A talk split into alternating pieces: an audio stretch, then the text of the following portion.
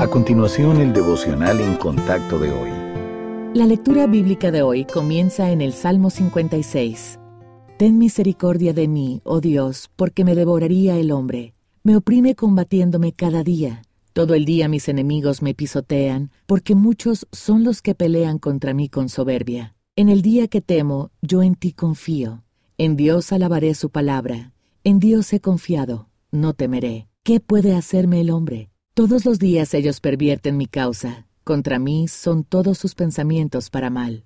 Se reúnen, se esconden, miran atentamente mis pasos como quienes acechan a mi alma. Pésalos según su iniquidad, oh Dios, y derriba en tu furor a los pueblos. Mis huidas tú has contado. Pon mis lágrimas en tu redoma. ¿No están ellas en tu libro? Serán luego vueltos atrás mis enemigos el día en que yo clamare. Esto sé, que Dios está por mí. En Dios alabaré su palabra, en Jehová su palabra alabaré. En Dios he confiado, no temeré. ¿Qué puede hacerme el hombre?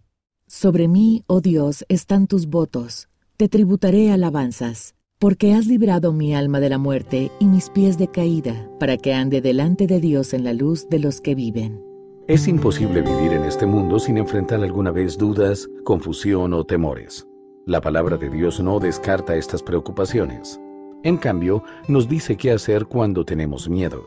La mejor respuesta es reconocerlo ante el Señor y confiar en que Él resolverá la situación de acuerdo con su voluntad y su tiempo. Muchas personas quieren responsabilizar de sus problemas a cualquiera que no sea Dios. Eso es porque no pueden conciliar por qué el Dios bueno permitiría su situación. De lo que no se dan cuenta es que el Señor es soberano sobre todo, incluyendo los acontecimientos de la vida de cada creyente. E incluso las dificultades tienen un propósito en su plan. Pueden ser herramientas para fortalecer nuestra fe y hacernos madurar espiritualmente. Cuando elegimos confiar al Señor nuestros temores e incertidumbres, se nos promete un resultado mejor que cualquier cosa que pudiéramos haber ideado nosotros mismos. Si usted está pasando por una dificultad, Salmo 56, versículo 8, según la versión Nueva Traducción Viviente, dice, Tú llevas la cuenta de todas mis angustias, e incluso en todas esas circunstancias, Él está a su favor.